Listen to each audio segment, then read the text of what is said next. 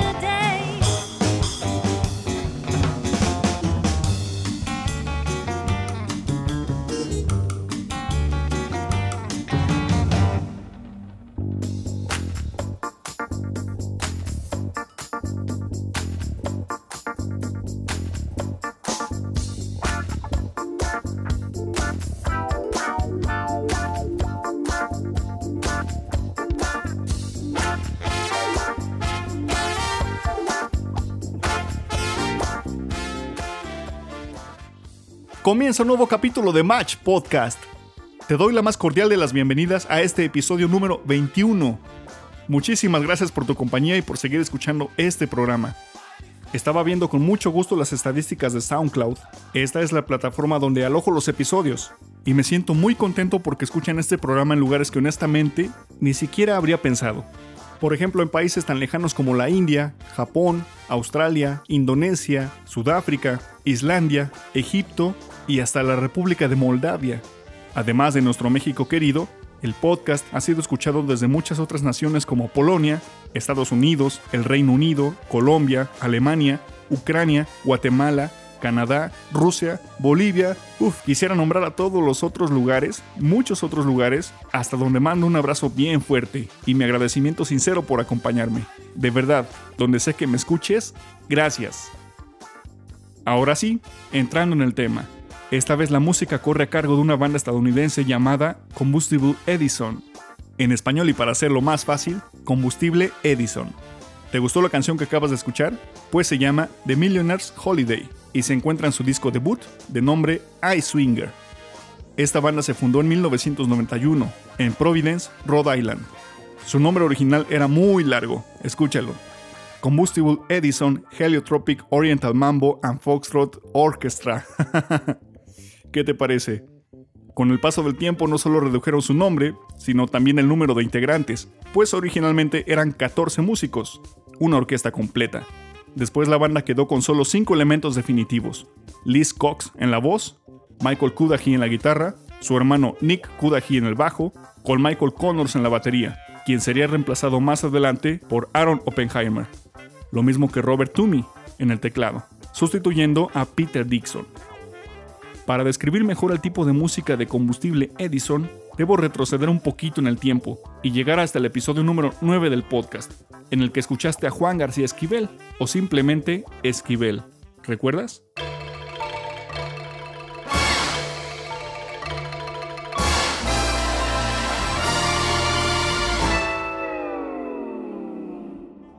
¿Y por qué es necesario recordar Esquivel para hablar acerca de combustible Edison? Pues porque estos últimos interpretan una versión renovada de la música lounge, estilo creado por Esquivel, que resurgió de una manera importante en los años 90. Es una música con una base jazzística que además tiene una clara influencia de artistas como Henry Mancini, Martin Denny y por supuesto el ya mencionado Esquivel. Su discografía cuenta con tres álbumes de estudio, I Swinger de 1994, dos años más tarde presentaron Schizophonic y por último, de 1998, The Impossible World. Desafortunadamente, en 1999, la banda se separa definitivamente, pero por fortuna encontramos todos sus discos en las plataformas de música más populares.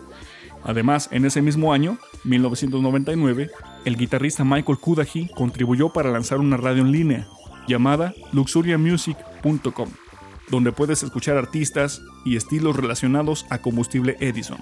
Te compartiré el enlace en la página de Facebook y en la cuenta de Twitter de Match. Pero por ahora te dejo con más música. Esta pieza se llama Cat on Nine Tails, del disco The Impossible World. No tardó nada. Sigue aquí, en Match Podcast. Tú lo sabes, por supuesto. La combinación perfecta.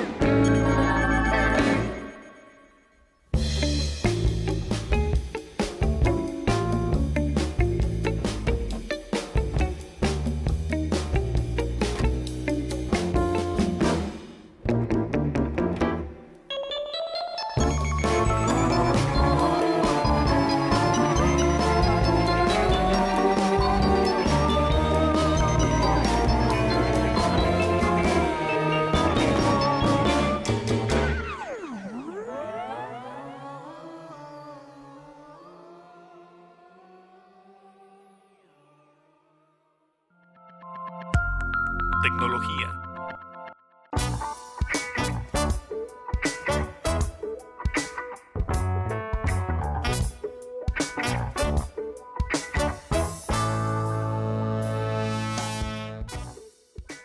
El almacenamiento de información en la nube o en Internet se ha vuelto algo cotidiano. Nos permite guardar nuestras fotografías, música, documentos, agenda de contactos y prácticamente cualquier archivo que te imagines. Acceder a esta información desde cualquier lugar sin depender de una memoria USB, una computadora o un disco duro es algo sumamente práctico. Además, la sincronización inmediata entre tus dispositivos lo hace aún más fácil. Por ejemplo, subes un archivo desde tu smartphone a una carpeta en línea e inmediatamente lo podrás ver o descargar en tu computadora, tableta o cualquier dispositivo donde tengas una conexión a Internet. Actualmente hay muchas opciones de almacenamiento en la nube, sin embargo he elegido tres de ellas que vale la pena explorar. La primera se trata de Dropbox, una de las primeras opciones de almacenamiento en línea. De hecho es la más popular con 500 millones de usuarios. Su cuenta gratuita ofrece solamente 2 GB de almacenamiento.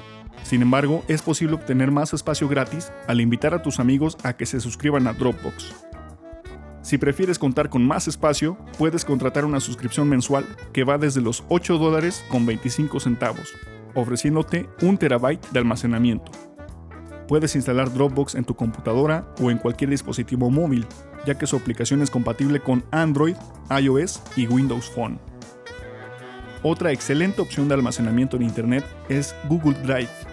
No solamente porque ofrece 15 GB de almacenamiento de manera gratuita, sí, 15 GB, sino porque se integra con cada uno de los servicios que ofrece la compañía Google, como el correo electrónico, Google Docs, Google Fotos, etc. Por ejemplo, si recibes un archivo en un correo electrónico y deseas poder acceder a él desde cualquier dispositivo donde tengas la aplicación, no tienes que abrir tu email para poder verlo o descargarlo. Simplemente puedes enviarlo a Google Drive y abrirlo cuando quieras. Lo mismo pasa con tus fotos puedes añadir fotos a tu carpeta de Google Drive y automáticamente se sincronizarán para que puedas verlas en la app de Google Fotos. ¿Te acuerdas que te hablé de esa aplicación? Bueno, si requieres de más espacio, puedes contratar un plan que ofrece 100 GB por solo 2 dólares mensuales o 1 terabyte por 10 dólares al mes. Puedes usar Google Drive en tu computadora y en tus dispositivos móviles porque es compatible con Android y iOS. Por último, voy a contarte sobre una opción más reciente y que he estado probando últimamente. Hasta ahora todo va muy bien, se trata de P-Cloud. P-Cloud. Fíjate, para empezar, ofrece 10 GB de manera gratuita y puedes obtener hasta 10 GB más al recomendarlo a tus amigos, similar a Dropbox.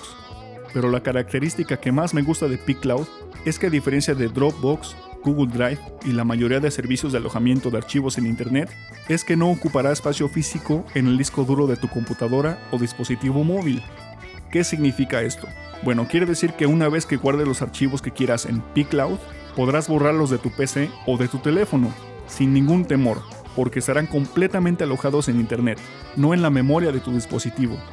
Si en algún momento requieres editar alguno de tus archivos, no tienes que descargarlo primero a tu computadora, sino que podrás trabajar en él desde pCloud y se irá guardando de manera automática.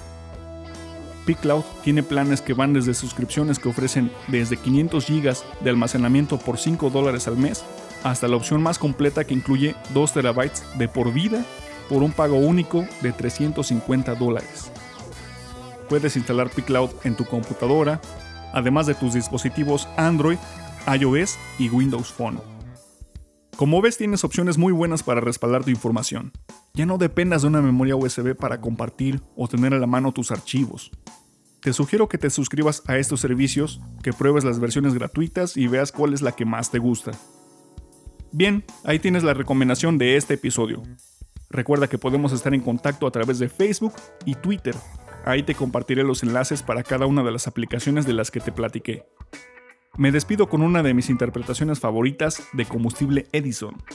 Se trata de un cover de una canción de jazz muy famosa, de nombre Cry Me a River. El arreglo musical es maravilloso. Escúchala y me cuentas qué te parece, ¿está bien? Gracias por tu compañía. Te invito a escucharme en el próximo capítulo de Match Podcast. La combinación perfecta. Chao.